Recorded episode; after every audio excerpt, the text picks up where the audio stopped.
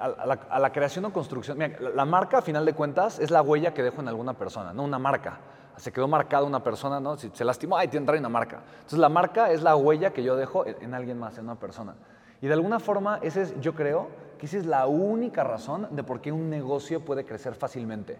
A diferencia de, oye, es que me cuesta trabajo conseguir clientes, no sé por qué, trabajo mucho y genero poco, me cuesta mucho trabajo encontrando, o sea, mucha gente batalla con conseguir clientes nuevos. Y lo que yo descubrí, que fue en 2017, 2018 más o menos, fue que curiosamente me era muy fácil vender con la gente que ya me conocía. Eso para mí fue algo súper, súper extraño. Me di cuenta de eso. Que la gente, que las ventas que tenía, el 80% era de gente que ya me ubicaba, de gente que ya me conocía. Yo dije, mmm, qué, qué raro. ¿Qué pasaría si yo me enfoco primero en crear esas relaciones? Y automáticamente, de las cuatro empresas que tengo que son muy diferentes, eh, automáticamente las ventas comenzaron a dispararse.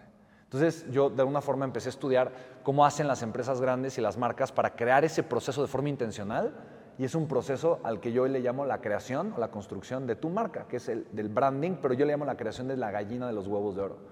Sí. Que a final de cuentas, te, digo, mis empresas son muy distintas, pero me es muy fácil conseguir clientes nuevos si estoy dispuesto primero a, con mi marca personal, sembrar y construir una relación con, con alguien. ¿Me explico? Si tu marca personal es fuerte, tu marca, o sea, tu marca comercial es la consecuencia de, por ejemplo, Elon Musk, ¿no?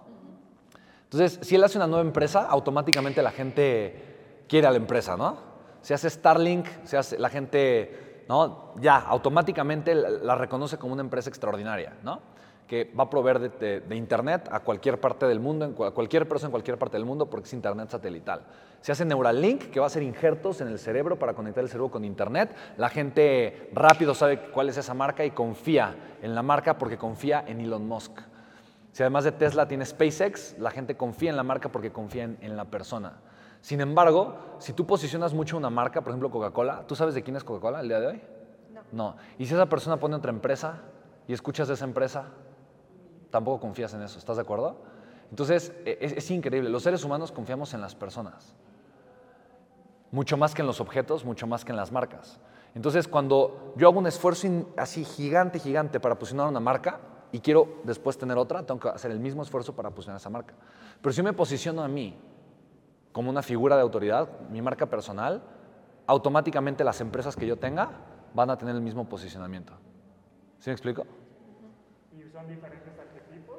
Eh, ¿Cada marca tiene diferentes arquetipos? Totalmente, pues, por ejemplo, ve Jeff Bezos. Amazon es diferente que Blue Origins, ¿no?